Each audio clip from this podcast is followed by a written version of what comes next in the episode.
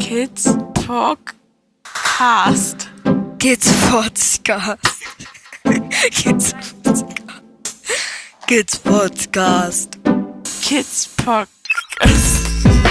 Kids Podcast. Kids Podcast. Kid Podcast. So.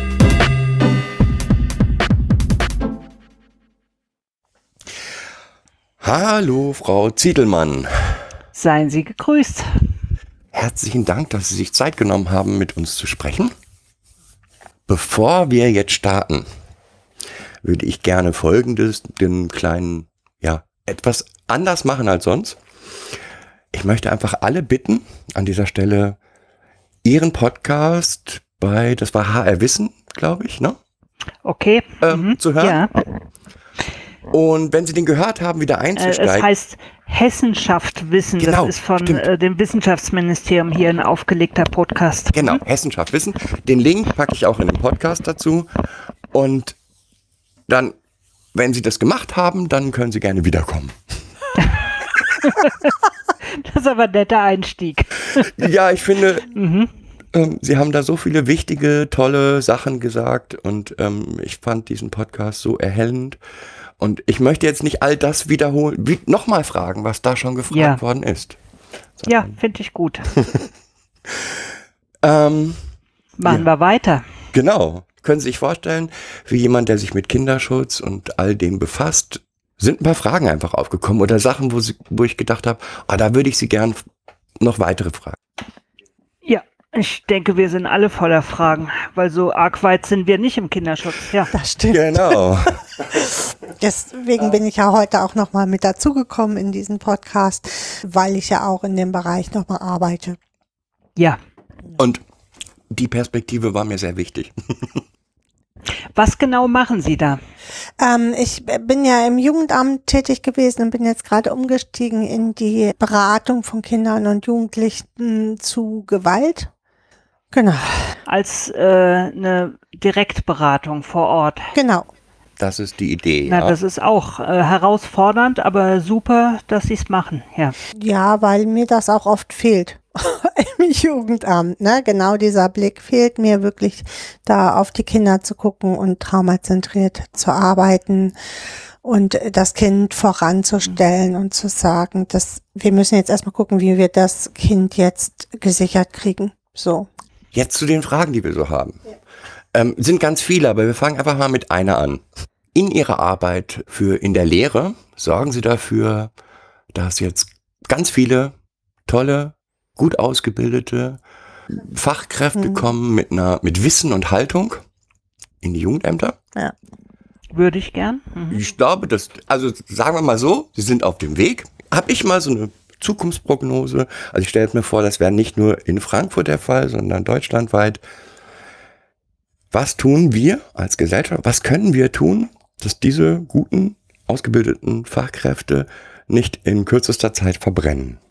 Wenn es genug davon gibt, haben die die Möglichkeit, Netzwerke zu bilden. Und äh, aus dieser Isolation rauszukommen und zu denken, ich bin hier falsch. Ne? Mit meiner Wahrnehmung, mit meinem Fachwissen, mit meiner Haltung, ist, glaube ich, äh, der eine der wichtigsten Faktoren, die wir dagegen setzen können. Erst im Kollektiv sozusagen können sich dann ja auch Forderungen entwickeln, zu sagen, wir brauchen hier andere Fallzahlen, andere Richtlinien, eine andere Arbeitsweise. Ich denke, alleine geht jede und jeder in diesem System unter. Das sind genau unsere Bedenken. Ne? Also ich stelle mir jetzt, jetzt vor, selbst wenn es zwei, drei sind, die kommen jetzt in großes Jugendamt, als erstes kommt irgendeine Fallsupervision. Und da sitzen sie dann alleine oder zu zweit gegenüber von vier gut ausgebildeten, erfahrenen, langjährig tätigen Jugendamtsmitarbeitern. Und die haben eine andere Einschätzung. Ja. Und dann, Und dann äh, ist der Umgang sehr unterschiedlich damit. Also ich begleite ja jetzt seit gut 15 Jahren, sind es bald, auch fertige Fachkräfte, die im Anerkennungsjahr sind. Das haben wir in Hessen noch. Wir haben darum wirklich gekämpft. Und ich bin froh, dass wir das noch haben. Die neuen Bundesländer haben ja gar kein Anerkennungsjahr nach dem ähm, Studium und viele haben es integriert irgendwie ins Studium als längere Blockpraktika. Und ich glaube, dass gerade diese Berufseinmündungsphase mit dem, was kann ich eigentlich retten aus dem, was ich im Studium mal richtig fand und gelernt habe, für die Praxis, ne, eine ganz zentrale Passage ist. Und ich begleite jetzt mit dem Schwerpunkt nur Menschen, die in die Erziehungshilfen gehen oder in die Jugendämter seit 15 Jahren. Ähm, das ist eine ähm, immer fluktuierende Gruppe von etwa 20 Personen, die da zusammensitzen aus den verschiedenen Feldern. Und natürlich ist die Praxis übermächtig mit ihren Forderungen, auch mit den Haltungen. Und es ist schon so, dass die Einzelnen wirklich zu kämpfen haben, ja. selbst wenn sie mit einer klaren und kindzentrierten Haltung da reingehen, mit AnleiterInnen, mit äh, KollegInnen, ähm, die eben es seit vielen Jahrzehnten oft schon anders machen oder es gar nicht gelernt haben und sich dann auch angegriffen fühlen schnell, wenn jemand kommt, der oder die Bescheid weiß, aber jünger ist und unerfahrener und dann kommen ganz schwierige Dynamiken zustande, die können wir überhaupt nicht leugnen. Aber wir müssen ja an irgendeinem Punkt anfangen. Manche halten das aus und bleiben dabei. Andere, ich hatte jetzt gerade heute früh wieder ein Gespräch mit einem jungen Mann, der für sich sagt, so, nach der Zeit im Jugendamt gehe ich jetzt erstmal in die Schule und äh, an einen Ort, wo ich mehr gestalten kann, in genau diesem Sinn, wie ich mir das denke. Sind dann auch Konsequenzen, leider, ja. Und die haben wir ja oft, ne? Also auch ich zum Beispiel bin ja aus dem Jugendamt aus genau diesen Gründen nach 15 Jahren jetzt ausgestiegen. Ja. Ich bin spät eingestiegen, erst mit 37, weil ich auch spät studiert habe und merke jetzt einfach, boah, nee, also ich laufe da immer gegen Wände an. Und das, das macht man eine, eine Zeit lang. Kann man, hat man diese Energie und irgendwann denkt man, nee. Und eigentlich ist es zu schade, sag ich jetzt so, ich mag ja meinen Job, so, diese Leute auch zu verlieren. Ja, so ist es. Ich wünschte mir und merkwürdigerweise, wenn man mit Jugendamtsleitungen redet oder Leuten weit oben, dann sind die dafür auch offen. Aber es bräuchte Elan, das anzupacken. Ich wünschte mir wirklich ein paar Modelljugendämter, in denen wir sagen, wir machen die Sache mal anders. Sie ist ja nicht mal teurer. Es würde einfach bedeuten, die einzelne Fachkraft hätte weniger sogenannte Fälle, wenige Kinder, ne, über die reden wir hier, Fall sind manchmal viele Kinder, hätte weniger Kinder im Blick zu haben, hätte aber auch die Zeit, sich darum zu kümmern, ob die Hilfen, die ja teuer sind, ja, ob die greifen und wie die greifen und hätte dann die Fortbildung und Ausbildung, die sie braucht, ne? Und dann wäre ich wirklich gespannt, was da rauskommt. Und ich würde nicht denken, dass das für die Kommunen wirklich teurer wäre im Ergebnis. Ich glaube nur, es wäre deutlich anders und es wäre eben ein Blick auch in der Arbeit mit Eltern, wo ich mich fragen würde, was braucht das Kind, dass ich diesen Eltern sage? Ja? Was braucht das Kind, dass diese Eltern für das Kind tun? Und das ist das, was uns hier zusammenbringt in der Arbeit mit den Eltern und nicht die überwältigenden Problemlagen, in denen die ja stecken, ja, äh, die aber sozusagen das Kind völlig in, in den Hintergrund geraten lassen. Das wissen wir auch aus Studien. Etwa Bühler Niederberger hatte sich solche Fälle angeguckt und sagt, die, die Fallerzählung war immer nur, da ist eine alleinerziehende Mutter die und dann entgegen große Teile der Redezeit gehen auf die Problemlagen der Mutter. Es gab kaum Beschreibung von den Kindern. Es gab keinen einzigen Fachbegriff außer verhaltensauffällig, der da gewählt wurde. Ähm, die haben 58 Fallberichte aus dem ASD sich geben lassen von Kinderschutzfällen. Und das war das Fazit. Sie sagten, es zieht sich durch sozusagen als rote Linie das Wegschauen vom Kind. Ne? Und ähm, das hat sicher was mit Selbstschutz zu tun, auch mit nicht können, ja. Hat aber auch damit zu tun, ich meine, ich, ich möchte jetzt nicht das Jugendamt nennen, aber wenn ein Jugendamtsleiter sagt, wir haben Erfolg, weil wir haben 15 Prozent eingespart in diesem Jahr. Und wir wissen, das wird auch wieder eine Gegenbewegung haben. Ich glaube jetzt nicht, ich, ich glaube persönlich nicht, dass die Jugendämter alle böse sind oder, mhm. sondern es ist, es gibt halt auch einen wirtschaftlichen Druck. Den gibt es und den kann man nach unten weitergeben oder sich nach oben stemmen, weil wir wissen gleichzeitig ja alle, und da gibt's Berechnungen, dass es eine Milchmädchenrechnung ist, gesellschaftspolitisch zu sparen in diesem Bereich, weil wir Menschen haben, die dann mit einer viel höheren Wahrscheinlichkeit, die ACE-Studie sagt aus, aus den USA, die schwer erkranken, äh, die im Gesundheitssystem auffallen, die ihr Leben schwer in den Griff kriegen, die vielleicht kriminell werden. Die Wahrscheinlichkeit für all solche Verläufe ist ja viel höher und die Folgekosten für die Gesellschaft sind so immens, wenn man die rechnet, äh, dass es wirklich eine absolute Milchmädchenrechnung haushalterisch ist, im Kinderschutz zu sparen. Das äh, könnte die Jugendhilfe ja auch offensiv äh, reinmelden in die Politik, ja? Und wie kriegen wir das? Ich meine, Sie sagen jetzt Vernetzung untereinander. Wie kriegen wir die hin? Tja, indem man sich sucht und findet, so wie wir uns. Also ich glaube wirklich, es ist, es ist so, ähm, dass alleine nicht geht, äh, dass es auch wenig Sinn macht, sich abzurackern an Menschen, die nicht wollen. Ja, äh, ich bin inzwischen dazu übergegangen, meine Energie auf das zu geben, was funktioniert und mit Menschen, mit denen ich das machen möchte. Und darin entstehen interessanterweise Netzwerke, weil ja nun doch viele sich davon angesprochen fühlen. Äh, klar, wir haben im Augenblick noch nicht den Verband. Ja, ich habe den weder unter Hochschullehrenden, da habe ich ein loses Netzwerk, aber äh, es ist nicht das Netzwerk Kinderschutz, weil auch andere in Anspruch nehmen, Kinderschutz zu machen, äh, die den ganz anders sehen als ich. Ja, und wir haben auch nicht die Verbände, die das repräsentieren. Ich sehe sie jedenfalls nirgendwo. Das heißt, wir haben im Augenblick keine formelle Organisation, aber vielleicht brauchen wir uns in der auch gar nicht abackern. Vielleicht geht es um Best Practice, um sehen, wie machen es die anderen, was haben die begriffen und sich da untereinander weiterzubringen. Und da ist Ihr Podcast doch ein wunderschönes Beispiel für. Dankeschön. Danke.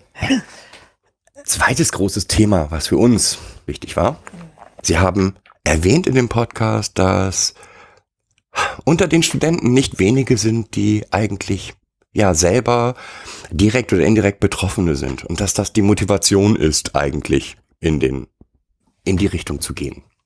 Oder eine Motivation. Ja, also nicht die alleinige, um Gottes Willen.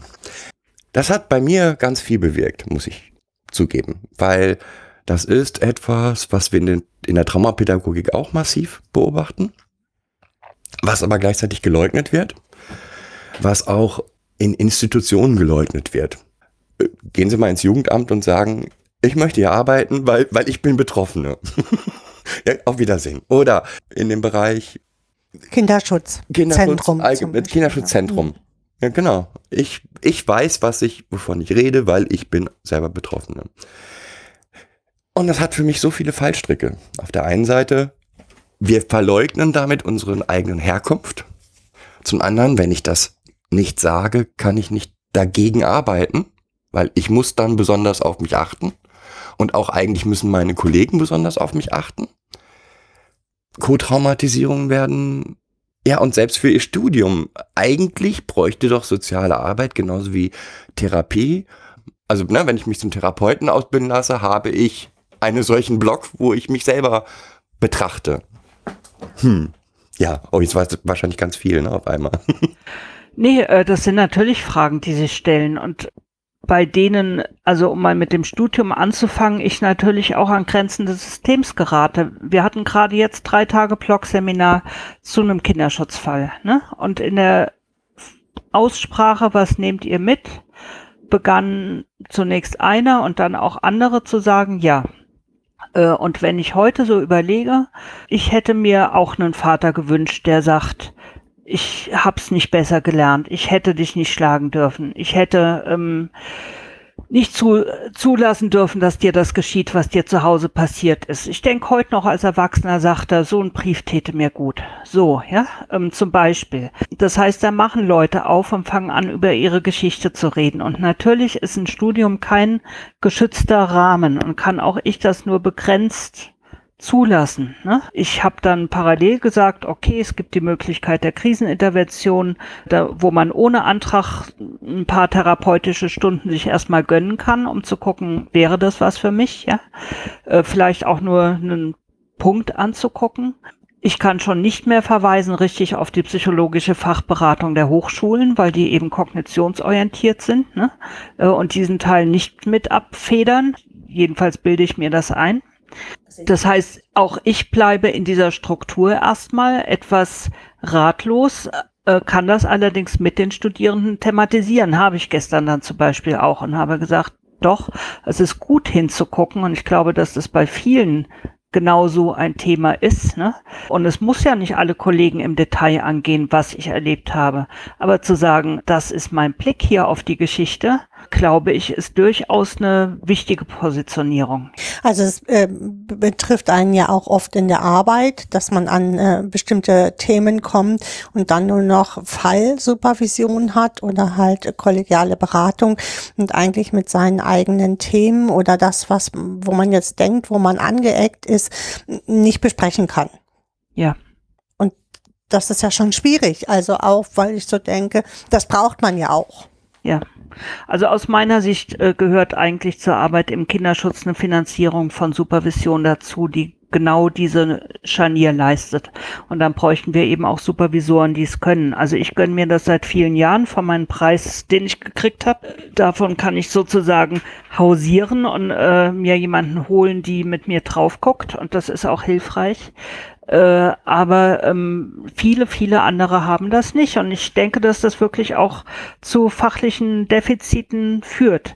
Andererseits führt natürlich auch die Nichtbetroffenheit äh, zu blinden Flecken. Ein Betroffener kann sich ganz leicht vorstellen, was Eltern mit Kindern alles anstellen können oder Onkels oder Tanten oder wer immer da ist, ja, äh, wie Täterinnen vorgehen, äh, all diese Dinge wenn ich aus einem Elternhaus komme, wo ich sehr behütet war, dann sage ich, ja, du darfst Weihnachten jetzt nach Hause aus dem Heim. Und das misshandelte Kind sagt, so, äh, was passiert hier eigentlich? Du darfst und dann nach Hause. Wo bin ich dann hier? Ja, also es steckt so viel an Annahmen in solchen Dingen. Ne? Ähm, und das kriege ich eigentlich nur umgedacht, wenn ich mich dann intensiv auch als Nicht-Betroffenere, wie auch immer, äh, befasse mit Fallberichten, mit Fallerzählungen. Und beim UBSKM auf den Seiten steht ja zum Beispiel ganz viele Selbstberichte. Wer es hören will und äh, verstehen will, kann das da auch tun. Ja. Und es hat ja für mich auch noch einen weiteren Aspekt. Also wie gesagt, wenn, nur wenn ich das für mich offen kommunizieren kann, kann ich mich auch schützen. Also es kann ja, ich weiß nicht, ich nehme jetzt ein Beispiel. Alkoholismus geht für mich gar nicht, ja, ist für mich persönlich ein Trigger. Also muss ich als Jugendamtsmitarbeiter auch sagen können, hier den Fall, sorry, ja, den, den kann ich nicht, der betrifft mich selber. Das macht meine Arbeit ja nicht schlechter, sondern das macht es ja professioneller. Mhm. Und zwar nach beiden Seiten. Ich muss auch sagen können, ich kann es nicht wenn ich nicht betroffen bin. Ich muss eigentlich beides sagen können, weil es viele gibt, auch äh, die nicht betroffen sind, die damit genauso wenig umgehen können, jedenfalls mit manchen Fallkonstellationen. Sie hatten ja vor einer Weile einen Podcast, ich hatte jetzt im Vorfeld mal hier und da reingehört und da ging es ja um Betroffenheit. Ne? Was mir gut gefallen hatte, war der äh, die Klarstellung, dass der Ausschluss der betroffenen Erwachsenen ne, ähm, ein Ausschluss von Positionen ist und äh, dass daraus folgt, dass TäterInnen und den, die sich neutral gebärden im Feld, sozusagen ähm, das Feld überlassen wird. Und dann habe ich hinterher gedacht, ja, äh, wenn man drüber nachdenkt, das ist ja eigentlich in vielen Bereichen inzwischen doch so. Wir haben einen Bürgermeister, der sagen kann, der Hauptstadt äh, von Deutschland, ja, und das ist gut so, dass ich schwul bin, ja. Wir haben Menschen, die HIV infiziert sind, da sehr offen mit umgehen mittlerweile. Äh, wir haben viele aus der Selbsthilfebewegung, die offensiv mit ihren Geschichten umgehen. Nicht alle. Ich glaube, es gibt auch immer noch äh, Bereiche, wo es ganz hart ist, ähm, sich in die Öffentlichkeit zu stellen und zu sagen, ja, ich bin trans oder ich bin, ne, ähm, das gibt's schon noch. Aber der Bereich äh, der sexualisierten Gewalt und der Misshandlung und der schweren Vernachlässigung ist tatsächlich auch ein solcher Bereich, in dem bisher Expertise und Betroffenheit sich auszuschließen scheinen. Ne? Äh, und absurderweise aber eben ein Großteil der Experten oder viele Experten selber betroffen sind. Ja? Ähm, und diese Ausschlüsse halten sozusagen das Geheimnis, das die Kinder im Kleinen haben müssen, jetzt gesellschaftlich setzen die das fort auf einer Metaebene, ja? Ist das Schweigen? Alle wissen es, aber keiner spricht. Ja, Genau. ich meine, deswegen war die MeToo-Bewegung, auch wenn sie sehr speziell war, aber So wichtig, ne? die war so wichtig, weil, ja, es wurde halt gesagt, nein, mir ist es passiert. Ja, aber die hatten wir hier ja gar nicht wirklich. In Frankreich gab's die, ja? Die gab's hier auch. Also auf Twitter gab's die. Begrenzt. Genau, Ja. im viel kleineren Rahmen gab's die hier.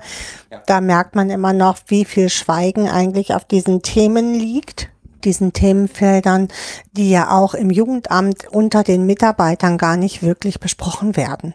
Nun muss man natürlich auch sehen, es ist eben kein konfliktfreier Raum. Und in dieser Situation sich zu positionieren und zu sagen, ich äh, bin selbst betroffen von, ne, bedeutet, dass Menschen, die einen angreifen wollen, einen leichter ins Aussetzen können, indem sie sagen, du klebst hier nur an deiner Opfergeschichte fest, ne? Ähm, das sind radikalisierte Positionen, die sind nicht ausgewogen und und, ne? Und wir haben natürlich im Kinderschutz eine Tradition, die äh, lange Zeit völlig verleugnend und elternorientierend, elternorientiert war, im Grunde bis zu den 2000ern, bis wir dann den Osnabrücker Fall hatten, wo die, die Staatsanwaltschaft der Jugendhilfe beigebracht hat, äh, dass sie eine Verantwortung trägt für das Leben von Kindern, ja, mal etwas überspitzt gesagt. Und äh, die Jahre danach, gut, dann äh, gab es eben die Fälle, von denen es immer heißt, die würden skandalisiert, aber es sind ja nun Skandalfälle tatsächlich auch äh, gewesen. Ist ein Konfliktfeld, in, in dem ja äh, historisch gesehen erst langsam ähm, eine wirklich kindzentrierte und schützende Position sich Bahn verschafft, ja, zu sagen, das geht nicht, dass misshandelte Kinder und schwer vernachlässigte Kinder und sexuell missbrauchte Kinder nicht den Schutz kriegen und nicht die Hilfe kriegen, die sie brauchen. Und es geht nicht, dass die bei Erwachsenen bleiben, nur weil die Elternrechte in Anspruch nehmen. Das ist ja eher tatsächlich eine kürzere Entwicklung. Vorher hat man gesagt, ist den Eltern geholfen, ist auch dem Kind geholfen und helfen statt strafen und wir müssen die, die Schwelle runtersenken, damit die Eltern sich Hilfe holen können. Und wie es den Kindern dabei ging, ist wirklich lang aus dem Blick geraten. Und diejenigen, die das vertreten in der Öffentlichkeit, sind ja noch da. Und ähm, die machen ja auch durchaus mobil. Äh, ich, mein Eindruck ist, der neueste Trend geht dahin zu sagen, wir beteiligen jetzt die armen, benachteiligten Kinder im Kinderschutz. Wir lassen die endlich zu Wort kommen, partizipativ und adultozentristisch, kritisch, ja, ähm, kriegen die Fürsprache und Stimme. Und interessanterweise nicht die Kinder, die nach drei Jahren sagen, wie konntet ihr mich so lange bei diesen Eltern lassen, nachdem sie in der Pflegefamilie sind, sondern die Kinder, die frisch im Heim sind und äh, sagen, ähm, ich will aber zu Mama und Papa zurück. Ja, das heißt, da werden die Kinder als Hebel benutzt, kann ich nicht anders sagen, um wieder Land zu gewinnen. Und äh, das, was sich gerade abzeichnet, ein Stück weit, auch der Film über die Wormser-Prozesse, ist schon die Frage, ob sowas wie ein Backlash, den wir in den 90er Jahren schon mal gesehen haben gegen die betroffenen Bewegungen der Frauen, die sich da äh, auf den Weg macht mit Wildwasser und anderen Organisationen, äh, ob das uns nicht doch auch wieder ins Haus steht. Und in dem Ganzen ist es dann tatsächlich nicht einfach dazustehen und zu sagen, ich habe es erlebt. Ja. Hm, hm, sehe ich genauso. Ich glaube aber, dass wir noch längst nicht da sind, wo wir uns das wünschen. Also es gibt einzelne Prozesse, wo genau dieser Gedanke des Ki- Kind zentriert in den Kopf kommt, aber es sind halt einzelne Prozesse und das mein Erleben ist äh, dort doch ganz anders, wo ich so feststellen muss, wir sind eigentlich, machen wir gerade fünf Schritte zurück und äh, nehmen nicht mehr, äh, gerade hier, ich sag mal jetzt in Schleswig-Holstein, nehmen wir nicht den, den Blick des Kindes ein, sondern bleiben bei der Position der Eltern und äh, verlieren absolut den Blick für die Kinder. Okay. Das mag auch zwischen Bundesländern etwas verschieden sein. Ich glaube, hier in Hessen waren wir mit doch auch beeindruckt äh, durch das, was in Nordrhein-Westfalen ans Licht geriet, was überall gibt, ja. Also Lüchte, Münster, ähm, die äh, Bergisch Gladbach, ne, äh, die ganzen Ermittlungen rund um äh, Kinder, die äh, verkauft worden sind, sexuell ausgenutzt und ins Netz gestellt worden sind, darum kam niemand mehr vorbei. Und ich würde zum Beispiel sagen, doch, Nordrhein-Westfalen hat sich in der Zeit danach mit der Enquete, äh, mit der Kinderschutzkommission, die die hatten, den Weg gemacht. Oder Hamburg hat's mit der Enquete zu Jamur. Und also es gibt schon auch Schritte vorwärts, die versuchen, das System umzugestalten, ein Stück weit in Richtung auf einen äh, effizienten Kinderschutz. Dann ist das wahrscheinlich hier mein Blick aus Schleswig-Holstein, der mich hier echt zweifeln lassen. Ich glaube gar nicht, dass es dann, dass es dich zweifeln lässt, aber es gibt immer den Unterschied zwischen der gesellschaftlichen Entwicklung und meiner, meiner lokalen Betrachtung und die kann ja völlig anders sein. Und wenn man rausgeht irgendwo, sieht man oft auch schärfer, ne? Ja, Ja, auf jeden Fall. Vielleicht hat auch das eine Rolle gespielt. Mhm, ja. Zur Elternarbeit finde ich aber trotzdem total wichtig. Also Sie haben ja eigentlich die, die Elternarbeit auch als total wichtig ähm, dargestellt. Und das ist auch etwas, wo wir, also ich sag mal, wir rufen die ganze Zeit, lasst uns mit den Eltern vernünftig arbeiten. Auch da ist die für mich die Frage, wo soll das Geld herkommen? Weil der Jugendamtsmitarbeiter ist immer mehr in der Rolle dessen, der eigentlich nur verwaltet, ja, also hat mehr so eine steuernde Funktion. Sobald die Kinder in Pflege sind oder in, äh, in Obhut genommen sind, ist die Elternarbeit mal raus. Also so erleben wir es. Das, was, das, was dann passiert, ist, dass im Prinzip, ich sag mal, den Prozess, den Sie beschreiben in dem Podcast, nämlich, dass man den Eltern ein Stück die Verantwortung nehmen muss und, und ihnen, ihnen helfen muss, sich auch aus dieser Rolle zu verabschieden und eine neue Rolle zu finden, ähm, dann eigentlich nur passiert, indem die Eltern irgendwann aussteigen und alle Mitarbeiter oder alle rings im System sagen, "Puh, die sind jetzt weg. Nach fünf Gerichtsprozessen und ähm, ja. Ich weiß nicht, ich glaube nicht, dass das eine Frage des Geldes ist, aber ich mag mich auch täuschen. Ich persönlich habe, was ich über Elternarbeit weiß, eigentlich eher gelernt von den Ansätzen, die der äh, Herr Janning und sein Team im Kinderheim Rheine machen. Der hat darüber auch publiziert. Die wiederum haben auch gelernt von Nienstedt Westermann und anderen. Das ist sozusagen eine Schule, wo es eher um den Blick geht, mit dem ich mit Eltern spreche. Es ist nicht so, dass da 50 Stunden lang mit Eltern gesprochen wird. Das ist schon ein Prozess, ein begleitender Prozess, in dem äh, die Herkunftseltern begleitet werden. Klar, äh, erstmal ergebnisoffen mit der Frage, äh, ist das noch hinzubekommen? Kann das Kind wieder zurück? Und dann muss man da wahrscheinlich ziemlich rein investieren, passiert aber ja jetzt auch mit SPFH.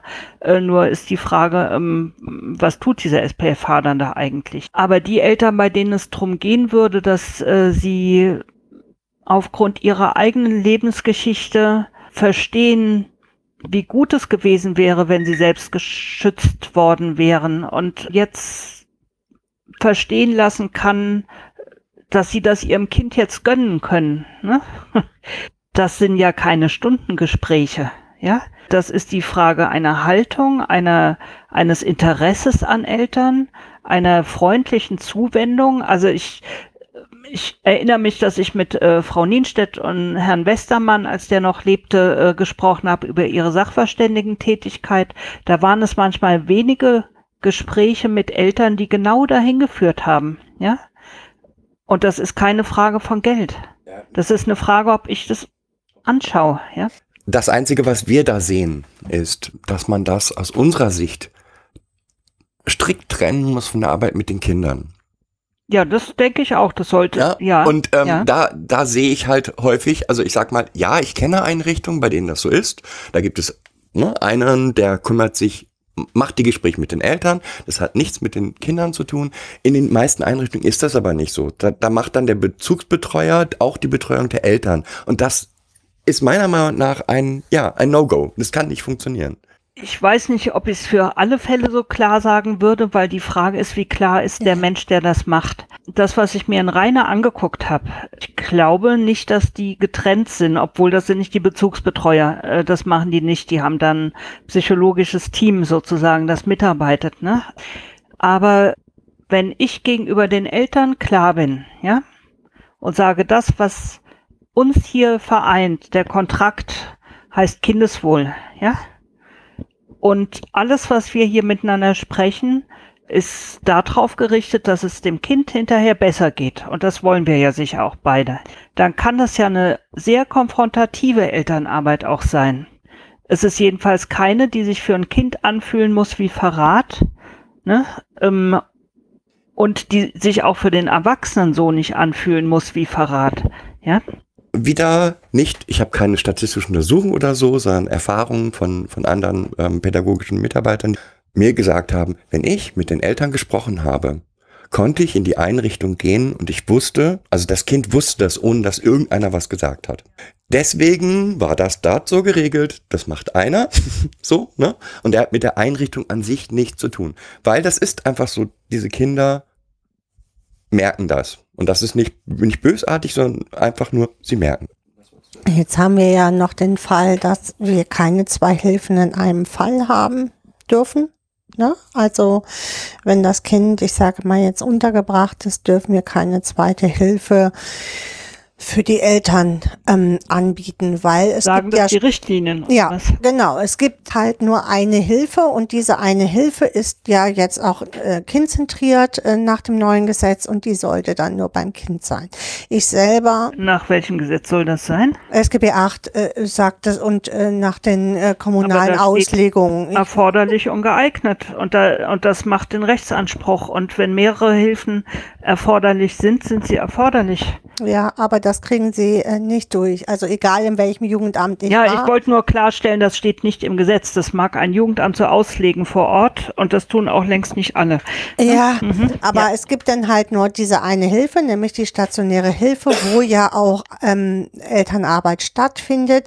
Äh, in manchen Fällen wissen Sie und ich braucht man aber spezielle Angebote für diese Eltern auch, um eine neue Rolle finden zu können. So.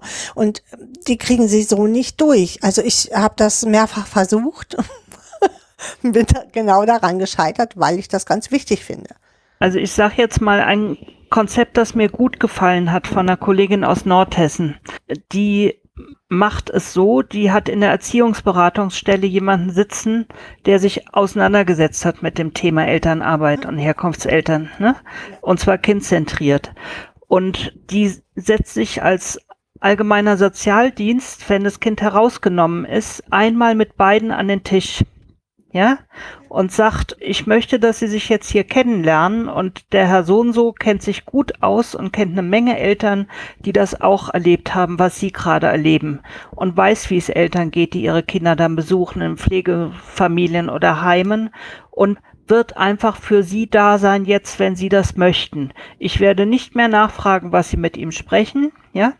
Äh, Sie haben auch keine Verpflichtung, dahin zu gehen, aber er wird Sie einladen, dass Sie da weitersprechen. Das halte ich zum Beispiel für einen guten Brückenschlag, um äh, es loszulösen sozusagen aus der ASD-Arbeit, weil tatsächlich auch da äh, das Kind in Obhut zu nehmen und gleichzeitig die Ansprechperson sein zu wollen für die Eltern, wie soll das gehen, ja? Wir bräuchten Systeme, die in so eine Richtung gehen und die fließen sich ja nun auch nicht so schwierig basteln. Ne? Bleibt ein letztes für mich, ein letztes großes Thema für mich. Die, was mich aktuell immer wieder beschäftigt, sind diese Vorwürfe des Kinderklaus. Ja, das Jugendamt der Kinder. Dieb. Was können wir tun, damit Gesellschaft das anders versteht? Ich glaube, dass übrigens, dass die Elternarbeit ein Teil dieser, dieses Schrittes wäre. Was können wir tun? Also mich beschäftigt es nicht so sehr, muss ich ganz ehrlich sagen. Klar kenne ich die Foren und äh, weiß ich, es gibt diese Bewegung. Und zum Teil gibt es ja auch sehr berechtigte Kritik, weil viele Heime schlecht sind, ne? weil nicht immer was Besseres hinterherkommt, weil Fehler gemacht werden in der Jugendhilfe.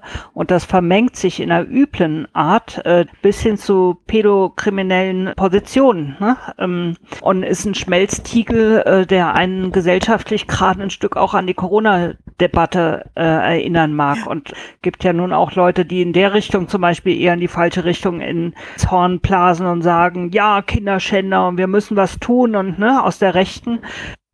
Ich sag einfach weiterarbeiten. Okay. Ja, Also das, die, diese ganzen Affekte rund um den Kinderschutz gibt's dauernd auf der Metaebene. Und die haben auch was damit zu tun, dass eben wir eine Gesellschaft haben mit zwei Weltkriegen im Rücken, mit jeder Menge Traumata, mit vielen Menschen, die marginalisiert sind und überhaupt keine Chance hier haben, ja. Und vielen Menschen, die Lösungen nur noch mit Gewalt können und die sie selbst erleben mussten. Und dann gehen die Affekte hoch bei den Themen und suchen sich alle möglichen Wege. Und wenn wir uns auf diese allen möglichen Wege einlassen, äh, dann haben wir das Kind schon aus dem Blick. Ich habe gelernt, im Kinderschutz ist es klug, immer wieder beim Kind zu bleiben und zu sagen, und ich mache mir doch Sorgen um dieses Kind. Ja? Und ich mache mir immer noch Sorgen.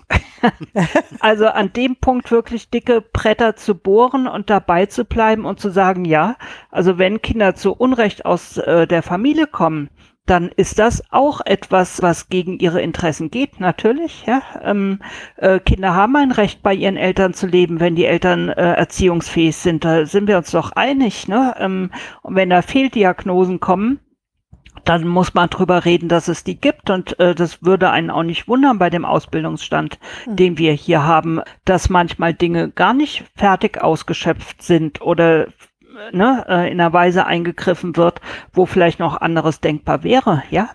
Ja, das waren jetzt so die größten Themen. Haben wir noch was Wichtiges? Hast nee, du noch ich, was ich sehe das ähm, äh, auch so, dass wir noch gar nicht ganz oft an, an, am Ende der Latte sind äh, mit Ausschöpfen von Hilfen. Dass wir da durchaus nochmal anders drauf gucken müssten und aber auch trotzdem kindzentriert sein könnten. Wir bräuchten viel mehr Zeit für den einzelnen Fall. Ja. Ich kann doch nicht arbeiten, wenn ich äh, die Diagnosen nicht kenne zum Beispiel, wenn ich nicht mal richtig weiß, was eine schizoide Störung ist oder welche Prognose ein Borderline hat und was da eine instabile Borderline-Persönlichkeit bedeutet, wenn das da steht. Oder ich muss mir ein Bild machen, welche Geschichte hat das Kind mit diesen Eltern, ja? Ähm, mit welchen Erwartungen geht es in Eltern-Kind-Beziehungen rein? Was vermutet es da von allen Menschen ab jetzt?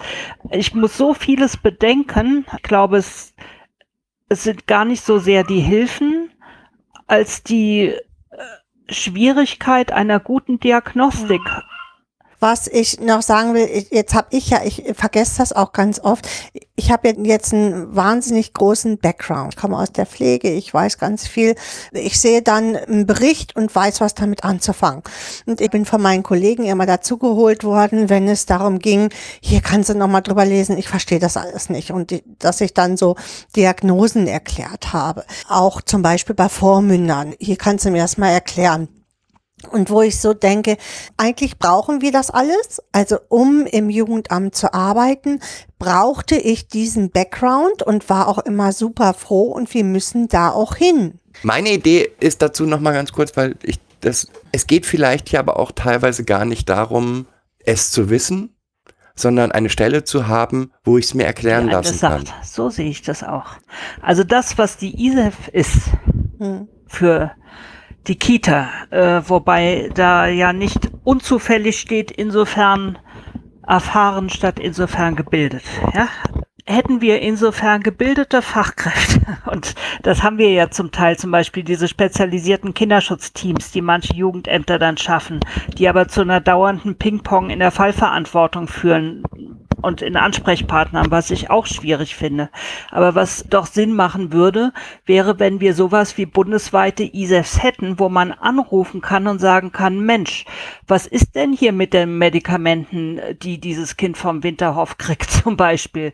Äh, Er ist in Pension, wollte ich nur mal kurz sagen, Entschuldigung. Ja, oder, oder muss ich hier nachdenken? Oder ich wünschte mir eine Anlaufstelle, wo man anrufen kann und sagen kann, wir haben hier mit der Sekte XY zu tun ne? und den Eindruck, dass die die Kinder misshandeln. Was können Sie uns denn darüber sagen? Oder eben äh, zu sagen, ja, äh, hier hat jemand eine bipolare Störung, äh, das steht hier mit dem und dem Krankheitsverlauf. Wie wäre denn hier die Prognose? Keine, kein Sozialarbeiterin wird all das können und genauso wenig den Entwicklungsstand einzuschätzen von einem Dreijährigen, äh, der mit einer Mangelernährung gerade aus der Wohnung geholt wird und wo das oder das ist. Aber hätten wir hier Strukturen, Beratungsstrukturen, weil die Expertise ist ja da, das ist ja das Furchtbare. Wir haben so viel Wissen in der Misshandlungsforschung und wenn man sich anguckt, im Bereich sexualisierte Gewalt wird geforscht, geforscht, geforscht, aber was passiert eigentlich mit diesen ganzen Erkenntnissen?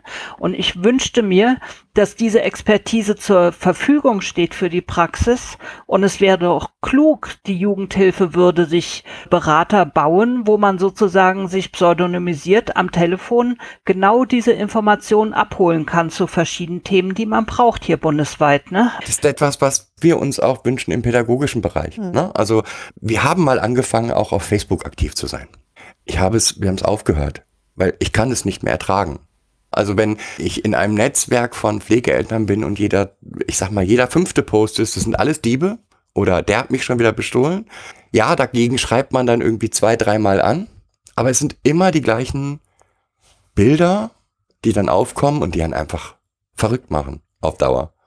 Wir haben noch eine Sache. Also Sie wissen ja, dass wir in Dänemark wohnen. Vielleicht, wenn Sie den Podcast gehört haben. Und da, ja, ganz, ganz viele dieser Dinge gibt es in Dänemark. Da hier hat ein, ein Mitarbeiter 25 Fälle maximal. Es gibt ein Familienrettshus. Es gibt ein, genau, das finde ich total schön, ein Familienretthaus, ein Familienrathaus, wo man sich einfach als Familie wenden kann in allen Dingen, die irgendwie das Recht betreffen. Und man wird dort beraten, ganz unabhängig von, ja. Es gibt so viele, das bin, ärgert mich immer ein bisschen, so viele Sachen und ich bin sicher in Holland, in was ich überall gibt's auch tolle Ideen und die müsste man einfach mal zusammensammeln. Als hier Online-Unterricht war, war das erste, die Schulen haben Telefonnummern weitergegeben. Wenn es dir nicht gut geht, wende dich da und da und da. Und die, das größte Teil der, der Betreuung der Kinder durch die Schule war eigentlich auch immer, wie geht's dir? Nicht, was kannst du? Du musst lernen, sondern wie geht es dir? Brauchst du was? Und dieser Blick, ja, den könnten wir, glaube ich, in Deutschland aus Dänemark wirklich lernen. Ja, da ist die Frage, wie kriegt man das gestreut und über die Sprachbarrieren? Ja? Vor allen Dingen sind es Kleinigkeiten. Also, wenn ich hier irgendeine Einrichtung für Jugendliche habe, haben die immer die Möglichkeit, über WhatsApp oder SMS oder wie auch immer das Erstgespräch zu suchen. In Deutschland meinen wir, dass ein betroffenes Kind das Nottelefon in die Hand nimmt und anruft. Ist in Erinnerung, ne? Ähm, also das hat die Pandemie wirklich verändert und ich glaube, dass es eine Menge Träger gibt, die inzwischen auf online basiert umstellen. Allerdings klar, weit nach den skandinavischen Ländern, die in der Beziehung uns ja schon immer voraus sind.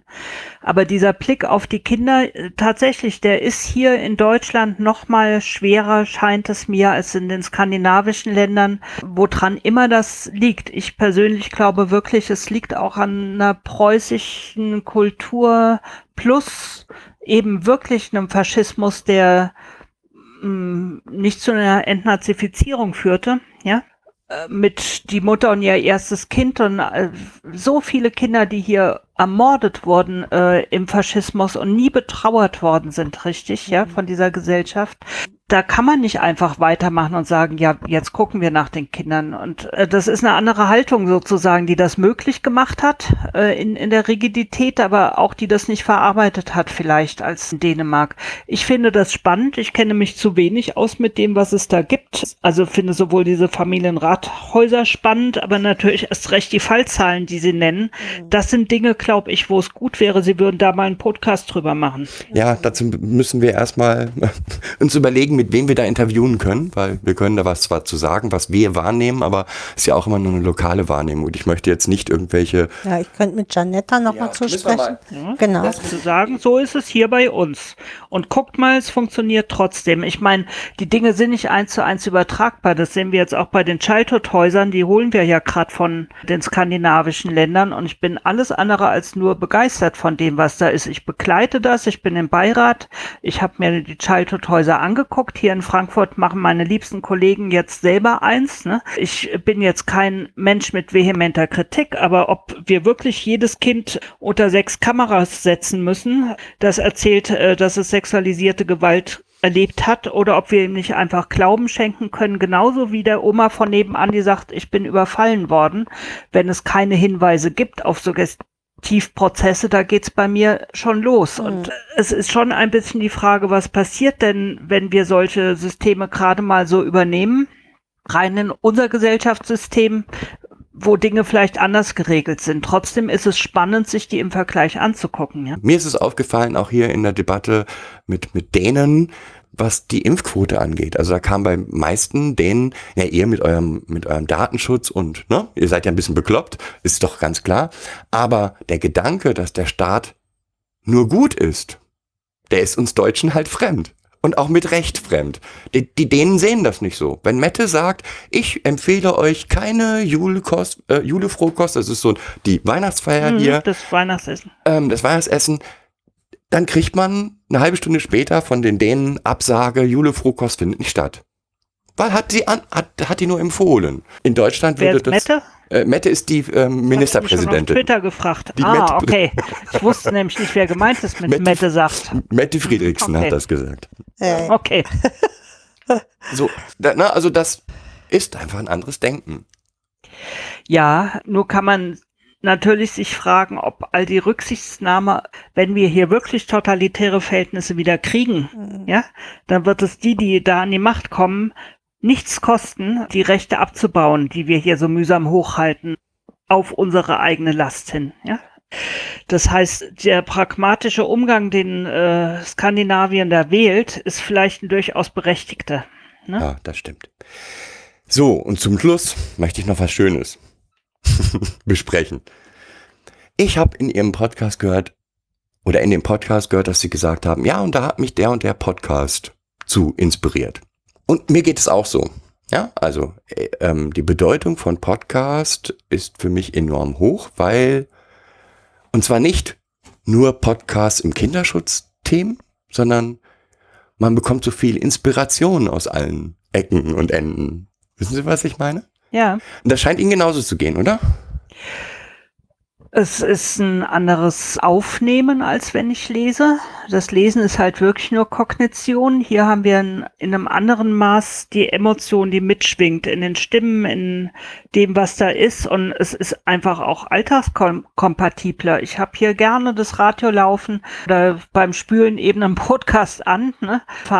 Vereinbare zwei Dinge, die ich so nicht machen könnte. Lässt sich mit dem Alltag leichter vereinbaren, finde ich, das Podcasten. Und die, die Schwelle, was zu veröffentlichen. Ich meine, wenn ich an einem Fachartikel sitze, mit meinem Selbstanspruch weiß ich, wie viele Quellen ich da reinpacken muss und dann habe ich schon keine Lust mehr, ja, um unangreifbar zu sein, sozusagen. Selbst wenn noch nie einer gefragt hat, wo sind denn deine Quellen oder diese stimmt nicht oder so, ne? Äh, trotzdem schwingt das mit in dieser Fachdebatte und das hier ist ein anderer Raum des Redens und Entfaltens von Haltungen, Meinungen, äh, teils auch Wissensbeständen, in denen diese Schwelle gesenkt ist. Und äh, das empfinde ich persönlich als angenehm. Gleichzeitig ist es natürlich in dem Maße nicht so belastbar wie ein Fachartikel oder anderes. Und lege ich hier jetzt nicht jedes Wort zweimal auf die Waage, was ich äh, in einem Fachartikel in der Regel schon tue. Ja? Es hat eine ganz andere Aufgabe. Aber wie gesagt, was ich halt spannend finde im Podcast-Bereich ist, dass ähm, gerade Podcasts, die nichts mit meinem Thema zu tun haben, mich unheimlich inspiriert haben. Ganz oft. Also da hört man einen Podcast über die Arbeitsweise des Gehirns und auf einmal Oh, So ist es. ja, oder ein Podcast über, ich hatte einen Podcast über Höhlenforschung und der hat mich weiterdenken lassen und das finde ich super spannend. Ja, der HR äh, oder ich glaube HR ist es hat einen Podcast jetzt Freiheit Deluxe mit zum Beispiel einfach interessanten Persönlichkeiten, die sich Gedanken über Freiheit machen. Schön, ja. Wie oft kommt man am Tag sonst dazu, über Freiheit mal nachzudenken? Äh, ist einfach, ja, finde ich auch, ist eine anregende und gute Sache, das zu haben. Wir sind dabei, einen von der Stiftung zum Wohl des Pflegekindes gerade aufzulegen und seit äh, Wochen dabei heftig zu konzipieren.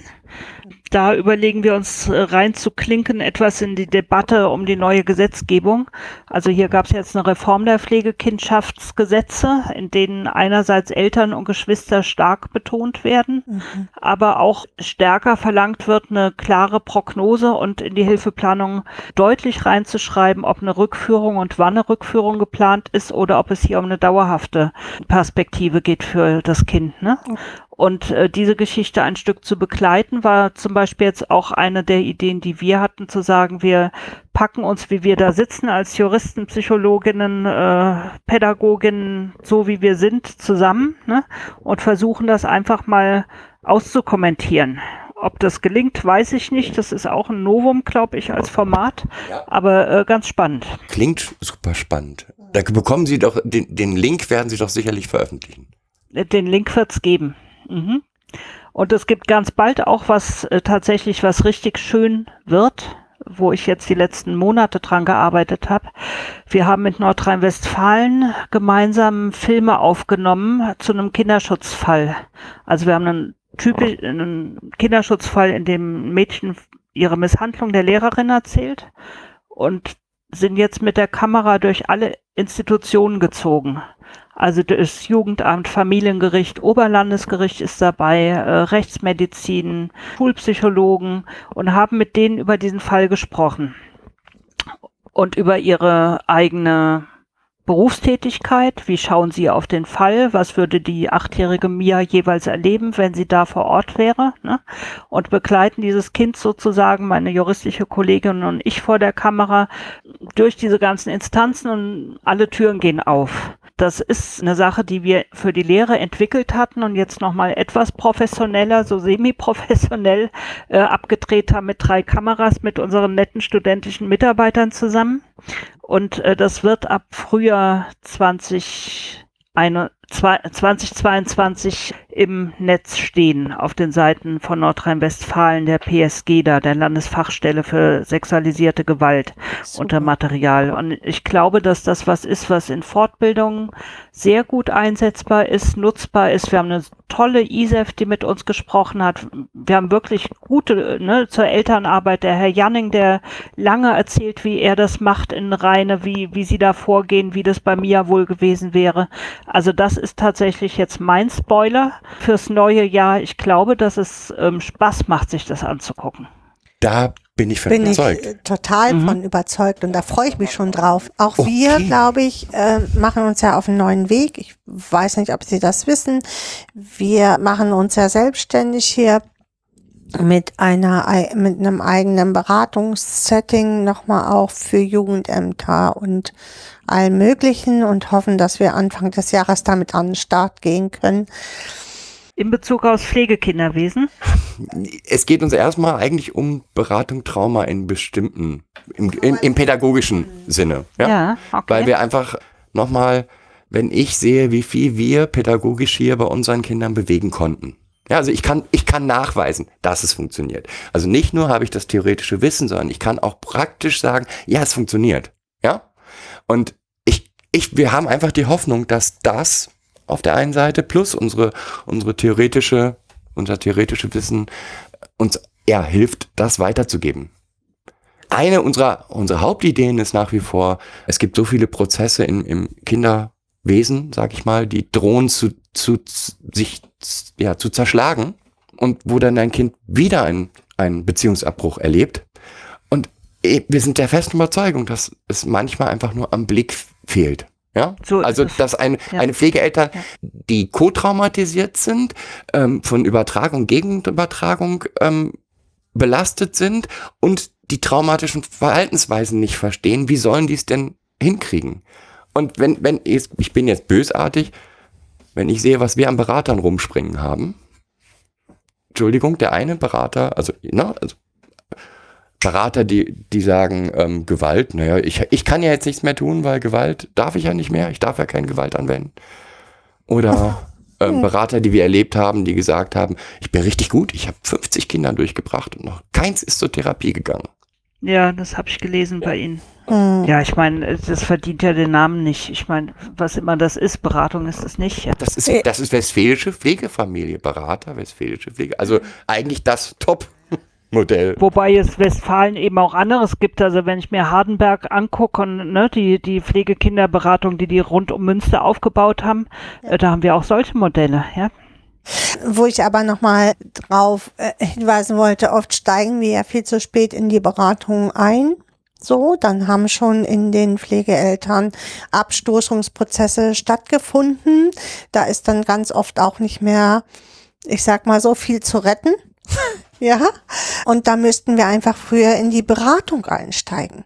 Ja, eigentlich muss halt, das war, das ist ja, warum die Perspektivklärung so wichtig ist. Wenn kind, Kinder nur unter Vorbehalt angenommen werden überhaupt, ja, und klar ist, naja, vielleicht geht's ja doch wieder zurück und vielleicht, ja, äh, oder von der Bereitschaftspflege schlittern in die Dauerpflege, ja, dann ist eigentlich die Beratung schon äh, versäumt, noch bevor das Kind seinen Fuß über die Schwelle gesetzt hat in der Familie. Ja?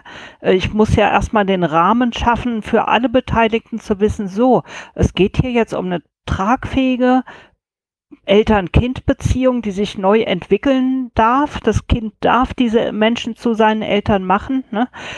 Und klar, wenn ich nicht darauf vorbereitet bin, dass da massive ähm, alte Geschichten im Kind wieder aufsteigen, sobald die Nähe da ist und mhm. äh, die Verlässlichkeit der Bezugspersonen, äh, dann kann ich das auch nur fehlinterpretieren als Pflegeeltern. Das ist mir auch völlig verständlich und ich denke, das erste wäre auch da Ausbildung, Ausbildung, damit wir das in die Jugendämter kriegen und in die Pflegekinderdienste. Und selbst da ist es ja nur ansatzweise. Also ich kenne auch Pflegekinderdienste, die mir stolz sagen, Nienstedt-Westermann stehen bei uns im Giftschrank. Mhm, genau, das haben, genau die habe ich nie gelesen. Also ich meine, ich lese doch auch den ganzen Kram, ja, hm. der in andere Richtungen geht. Ich auch. Äh, no Novaki oder ne, ja. ähm, ähm, ähm Laviman ja, Frau oder Wiemann so. Ne? oder sonst wen. Ja, genau. eben. Also und ich finde, das ist mal das Mindeste, das man dann erwarten kann, zu sagen, darum geht es in Bildung, ja, ja. dass ich mir klar mache, von welchen Paradigmen ausschaut hier wer mit welchen Fragestellungen äh, auf so eine Situation und wieso kommen die Leute dann zu den Schlussfolgerungen, die sie halt haben. Ja, ja, ja. so sehe ich es auch. Also von daher sind wir alle auf dem gleichen Weg, glaube ich. Ja, Und das sieht wohl so aus. Ich wünsche Ihnen jedenfalls für Ihren Beratungsansatz da alles Gute. Und wir können nur multiplizieren. Ich habe gerade gedacht, wir machen das mit dem Mattisburgen auch gerade. Ne? Versuchen diese Ansätze jetzt aufzugreifen und die zu multiplizieren als Übergangseinrichtung für traumatisierte Kinder. Ne? Ähm, an allen Ecken versuchen Leute Dinge. Und das ist wiederum doch dann auch schön mitzukriegen. Ja, ja das stimmt. Ja. ja. Dann bedanke ich mich für das tolle Gespräch. Ja, wir, wir, bedanken ja, hat uns. Spaß gemacht. Das ja. ist schön, das freut uns. ja, gut. Das lief hervor hervorragend und ich hoffe, aus dem Podcast habe ich mir eine Sache noch mitgenommen. Die Frage war, wie haben Sie es geschafft, das durchzusetzen? Da war Ihre Antwort durch meine Sturheit. Und ich wünsche Ihnen, dass Sie die behalten können aufrechterhalten können. Wir können von ihrer Sturheit sicherlich einiges lernen. Ja, das ist nett. Ich glaube, sie sind auf ihre Weise auch stur. ja. also wie gesagt, was mir an diesem Podcast mit dem HR Schaff Wissen gefallen hat, war diese Sturheit und der Blick, wir wollen was ändern und wir können was ändern und wir tun das jetzt einfach und dieser positive Blick auf die Änderung. Ja. Und ich wünsche mir. Herzlichen Dank. Es braucht noch viel, viel mehr solcher Menschen wie Sie. Damit gehen wir jetzt an in 2022, okay? Genau. Ja, genau. Gut. So machen wir das. Dann Schönen Tag. Tschüss. Wunderbar. Tschüss. Ja. Tschüss. Tschüss.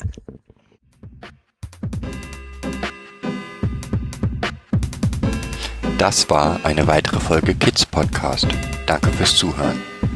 Show Notes und die Möglichkeit zu Kommentaren unter kidspodcast.de. Anregungen, Ideen und Feedback per Mail an info at kidspodcast.de oder per Twitter an kids-pod. Wenn euch diese Episode gefallen hat, empfehlt sie weiter oder gebt Bewertungen in iTunes oder anderen Podcast-Portalen ab.